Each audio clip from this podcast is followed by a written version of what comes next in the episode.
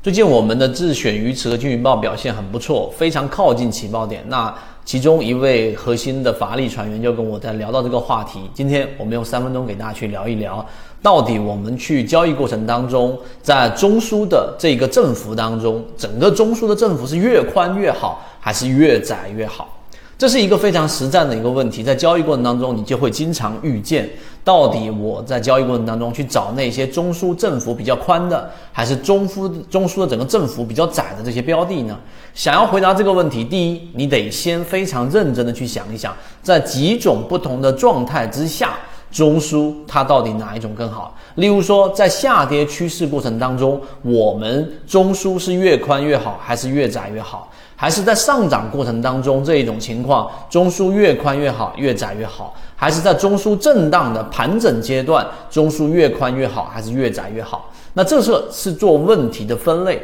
在交易过程当中非常重要，这是第一点。第二，我们今天就一个问题来去讨论，就是我们所说的在下跌过程当中所形成的中枢，例如说形成了第一类型买点之后的形成的第一个中枢，以及。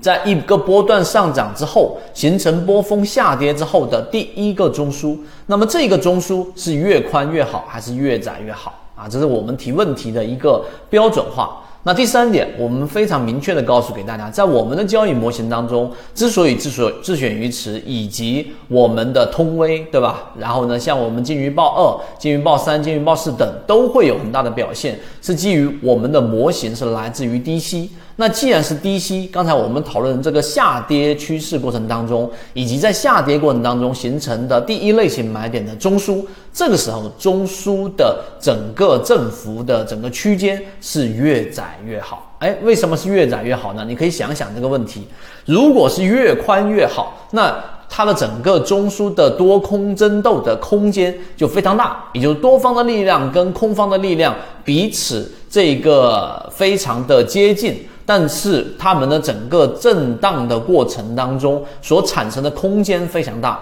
于是就相当于是多方的力量和空方的力量，它们本身实际上是比较悬殊的，也就大家没有太强的一致性。大家一定要想明白这个问题，所以你去看，在我们的交易过程当中，无论是在下跌过程当中的中枢一买之后的形成的这个振幅，我们所筛选的鱼池，基本上它的整个中枢振幅空间都要要求得比较小啊，整个振幅要比较小，这样的交易对我们更靠近起爆点有利。因为当它的整个振幅空间比较小的情况之下，意味着他们多空的实力在前面已经消耗掉了，由原来的分歧逐步逐步的转向一致，一定要想明白这个问题。当一致性，也就是说，你可以从技术分析里面去发现，技术分析里面有一个叫收敛三角形，以及当趋势不断的缩窄的过程当中，这种时候更容易反转。第三点，你引用我们说缠论当中的缠绕。明白了吗？缠绕的这一个失稳